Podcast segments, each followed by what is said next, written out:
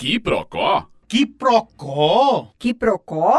Que procó é esse? O assunto hoje é cinema. Cinema e a prova do Enem, que foi realizada ontem, o Exame Nacional do Ensino Médio, aplicada nesse domingo, dia 3 de novembro, para candidatos em todo o Brasil. Certamente você acompanhou, mas vamos relembrar que o tema foi a democratização do acesso ao cinema no Brasil. Mas que acesso é esse? O Ministério da Educação se referiu aos realizadores ou aos consumidores de cinema. E aí, Vale lembrar que, enquanto acesso como acessibilidade ao espaço físico, há uma lei no Brasil desde os anos 2000, exatamente do ano 2000, que é a Lei de Acessibilidade, que foi promulgada em 19 de dezembro de 2000 e que estabelece normas gerais e critérios para a promoção de acessibilidade de pessoas com deficiência ou com mobilidade reduzida a todos os espaços, incluindo cinema, teatro, todos os espaços precisam ter. É uma questão legal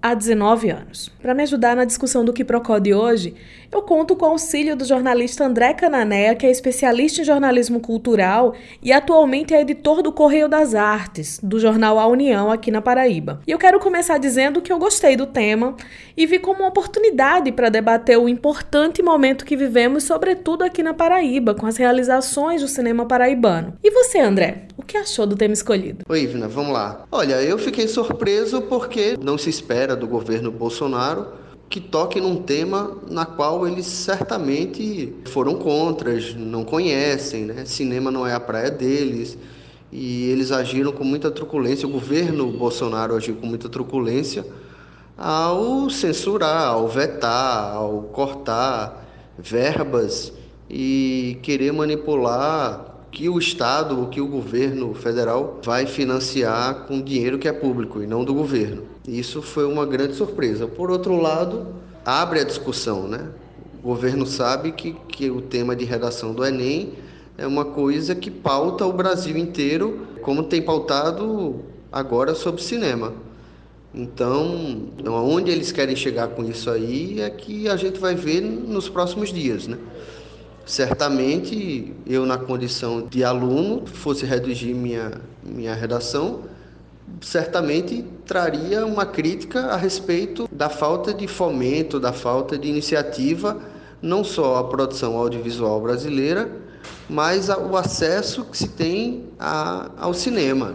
A gente na União ouviu alguns realizadores e também alguns empresários da área de cinema e, por exemplo, um empresário disse para a gente que se tivesse mais incentivo federal, ele conseguiria baratear o preço do ingresso, abrindo assim um acesso mais amplo ao público em geral. Quando a gente fala dos valores cobrados pelos ingressos no cinema e também é acessibilidade, também é democratização, eu acho que vale um quiprocó só para tratar disso, porque temos hoje pelo menos três empresas com franquias em shoppings aqui de João Pessoa, e só por ser em shopping já mexe com acessibilidade.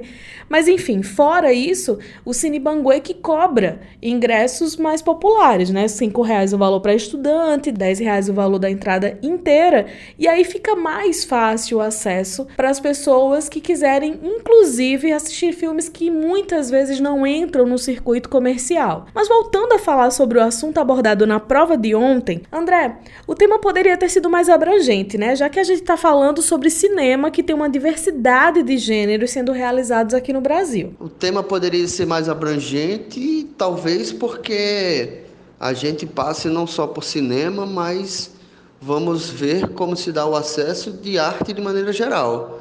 Então, a democratização do cinema, a democratização do teatro, a democratização das artes visuais, a democratização da música, a democratização dos quadrinhos, da literatura, ele pode ser abrangente na discussão de um, de um tema de arte geral, eu acho.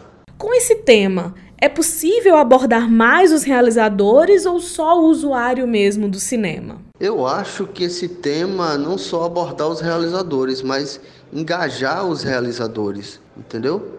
Já que o governo federal provocou, eu acho que chegou a hora de realizadores, de atores, de produtores, todo mundo se engajar para cobrar esse acesso ao cinema e às artes em geral, né? Eu acho que deve se aproveitar a deixa para a gente começar a cobrar do governo justamente mais recursos, mais acesso e mais discussão sobre o tema. Acho que é por aí. Eu teria gostado de fazer uma redação sobre esse tema. Soube, inclusive, que uma escola aqui em João Pessoa estudou a possibilidade em sala de aula, o que é muito bom. Professores de redação têm que usar muita criatividade para pensar nos temas e na possibilidade desses temas caírem na prova. E tinha que ter um ponto positivo numa prova que deixou de abordar temas tão importantes como os temas ligados à política e à geopolítica. Mas enfim, André, aproveitando sua colaboração hoje, fala pra gente como está o acesso ao cinema nos tempos atuais, principalmente aqui na Paraíba. Minha avaliação sobre o acesso ao cinema é, na condição né, do espectador ver um filme, e aí eu estou interpretando dessa maneira, e não ao acesso a meios de produzir cinema, que é diferente, né, que aí é a, é a parte dos realizadores. Quanto espectador, é difícil, né? O cinema, os cinemas hoje estão em shoppings, com custos altíssimos.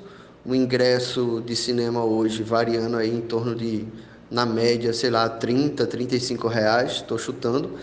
E a Paraíba só tem dois cinemas que não estão em shoppings. Tem o Cine Banguê, que é o do Espaço Cultural, que, que consegue praticar ingressos mais baratos. E tem o Cine RT em Remígio, que é o único cinema de rua do estado em que tem aí uma luta do empreendedor lá, Regilson, de tirar dinheiro da oficina, que ele é dono de uma oficina mecânica, ele tem que tirar dinheiro da oficina para poder é, financiar e manter em pé o Cine RT lá de Remígio. E aí ele se esforça para democratizar ao máximo, né? A região do Brejo é, compõe várias cidades e, e, ele tem algum um dia, dois dias aí na semana em que ele abre o cinema para ingressos gratuitos para o pessoal poder prestigiar produções brasileiras e produções internacionais. Eu acho que esse acesso aí a, ao cinema não se dá somente por, por ingresso mais barato, assim, sabe? Por, por, não só por isso mas também pela qualidade dos filmes. Né? Eu acho que a gente tem que promover o cinema de forma mais educativa, é, de forma mais reflexiva e não só blockbuster. A gente tem que, tem que levar o público para assistir bons filmes e não qualquer filme. Eu acho que é, esse é um ponto crucial desse debate, entendeu?